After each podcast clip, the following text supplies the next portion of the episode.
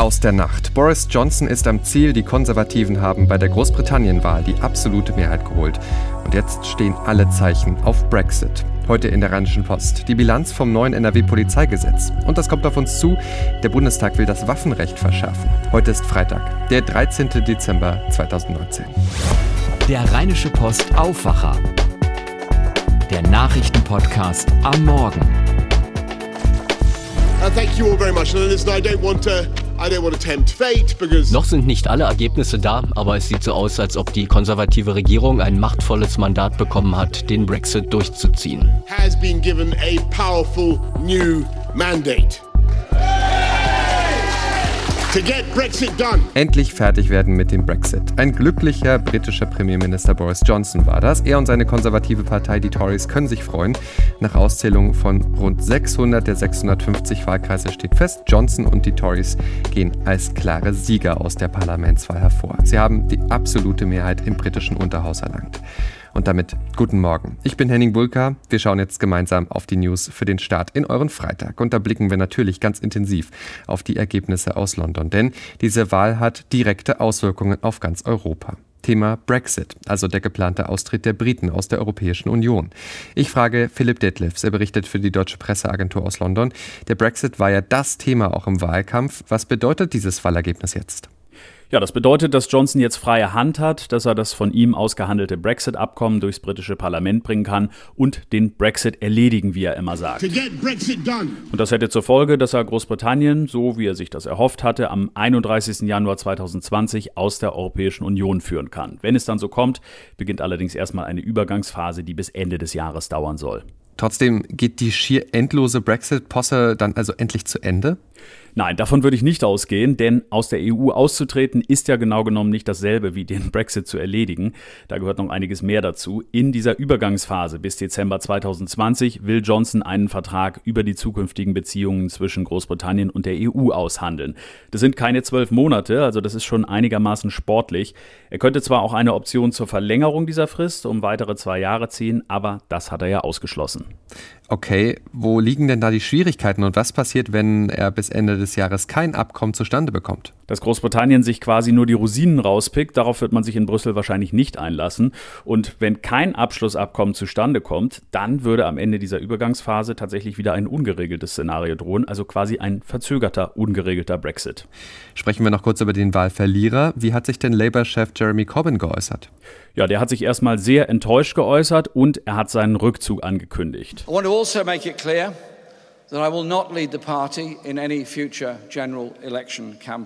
er werde seine Partei nicht mehr in einen weiteren Wahlkampf führen, sagte Corbyn. Sofort zurücktreten will er allerdings nicht. Nach der Niederlage sei ein Reflexionsprozess nötig und den will er begleiten. Dankeschön, Philipp Detlefs. Auf RP Online lest ihr unseren Kommentar zum Ausgang der Großbritannien-Wahl und natürlich alle aktuellen weiteren Entwicklungen. Definitiv Thema sein wird die Wahl heute auch in Brüssel beim EU-Gipfel. Bundeskanzlerin Angela Merkel und ihre Kollegen hatten da eh geplant, über den Brexit zu beraten und die Konsequenzen des Austritts der Briten. Jetzt haben sie neue Fakten zum Diskutieren. Außerdem beraten die Staats- und Regierungschefs darüber, wie sich die Eurozone künftig besser gegen Finanzkrisen wappnen kann. Schon in der Nacht ist beim EU-Gipfel aber eine Entscheidung gefallen. Die EU-Staaten haben sich auf einen Kompromiss beim Klimaschutzziel geeinigt. Und das lautet Klimaneutralität bis 2050. Bundeskanzlerin Angela Merkel. Wir haben heute intensive Diskussionen gehabt und können sagen, dass wir uns alle zu dem Ziel bekennen, äh, dass wir bis 2050 die Klimaneutralität erreichen wollen. Ein Mitgliedstaat, das ist Polen, konnte heute noch nicht sich äh, verpflichten, wie die Implementierung stattfinden soll.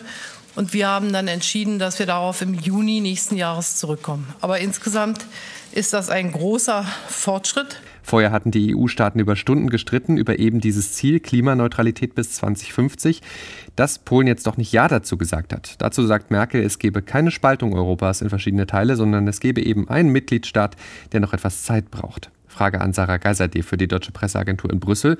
Warum zieht denn Polen da nicht richtig mit? Ja, um Klimaneutralität zu erreichen, müsste unter anderem auch auf die Verbrennung von Kohle verzichtet werden.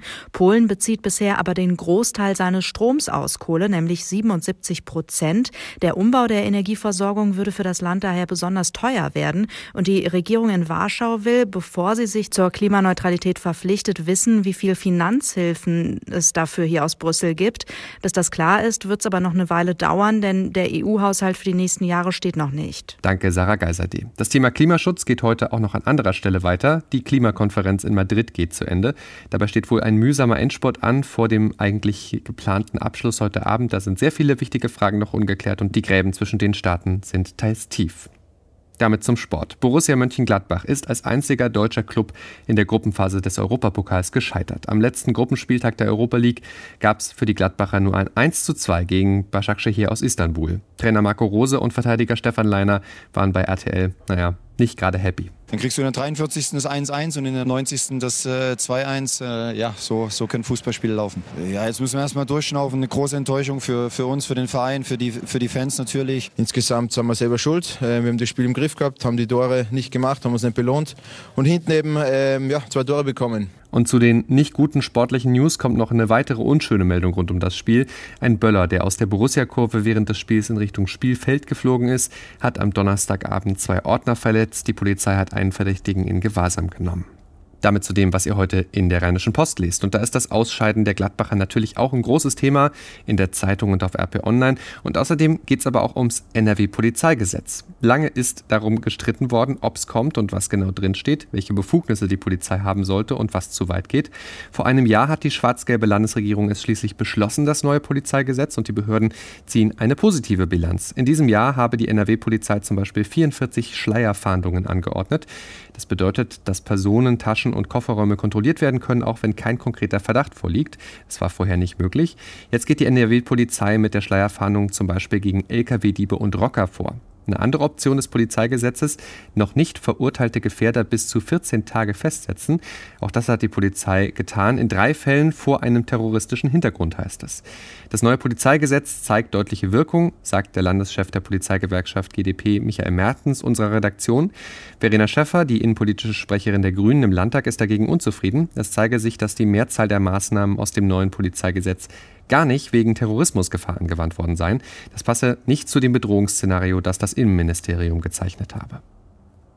Kurz vor dem Wochenende haben wir jetzt noch einen Tipp in eigener Sache für euch, und zwar für eure nächste Shoppingtour. Lasst euch inspirieren mit der neuen Ausgabe von unserem Magazin Düsseldorf kauft ein. Darin lest ihr die besten Shoppingadressen auf über 200 Seiten. Ihr lernt die wichtigsten Neueröffnungen der vergangenen zwölf Monate kennen und bekommt alle großen Stories zum Megatrend Nachhaltigkeit. Außerdem geht es um den Wandel der Einkaufsstadt und Prominente auf Einkaufstour. Düsseldorf kauft ein, gibt es überall, wo es Zeitschriften gibt oder direkt über rp-online.de slash Magazin Düsseldorf, Magazin Düsseldorf damit UE geschrieben, ich sag's nochmal, rp-online.de slash Magazin Düsseldorf mit UE geschrieben. Schauen wir damit jetzt auf die Themen, die heute wichtig werden. Der Bundestag will in seiner Sitzung heute das Waffenrecht verschärfen. Das Gesetz sieht unter anderem einen Ausbau des nationalen Waffenregisters vor. Schusswaffen sollen so leichter zurückverfolgt werden können. Zu diesem Zweck werden auch neue Meldepflichten für Waffenhersteller und Waffenhändler eingeführt. Außerdem wird die Größe von Magazinen bei bestimmten Schusswaffen begrenzt, um deren Nutzung für Terroranschläge zu erschweren.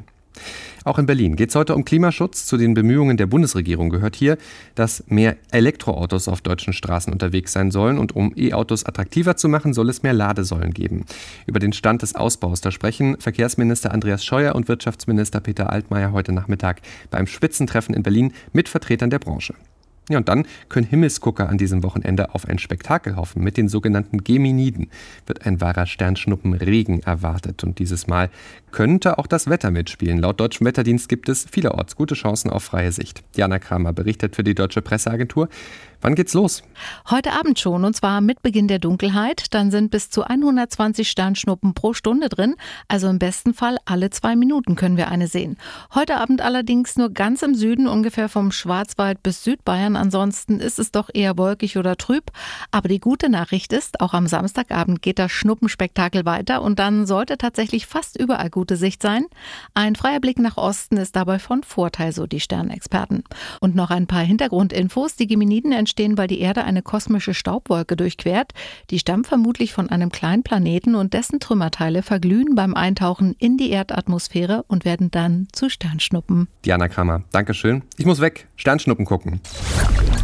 Nee, Spaß. Natürlich vorher noch der Blick aufs Wetter für NRW.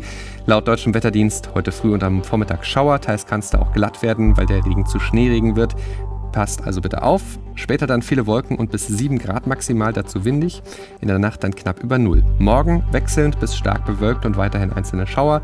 In Hochlagen schneit es, dazu bis 9 Grad morgen. Und am Sonntag sogar bis 11 Grad, aber weiter viele Wolken und die ganze Zeit weiter recht windig. Das war der Rheinische Post Aufwacher vom 13. Dezember 2019. Ich bin Henning Bulker. Habt jetzt einen guten und erfolgreichen Tag und dann ein schönes Wochenende. Wir sind am Montag wieder für euch mit einer neuen Folge da. Ciao, ciao. Mehr bei uns im Netz www.rp-online.de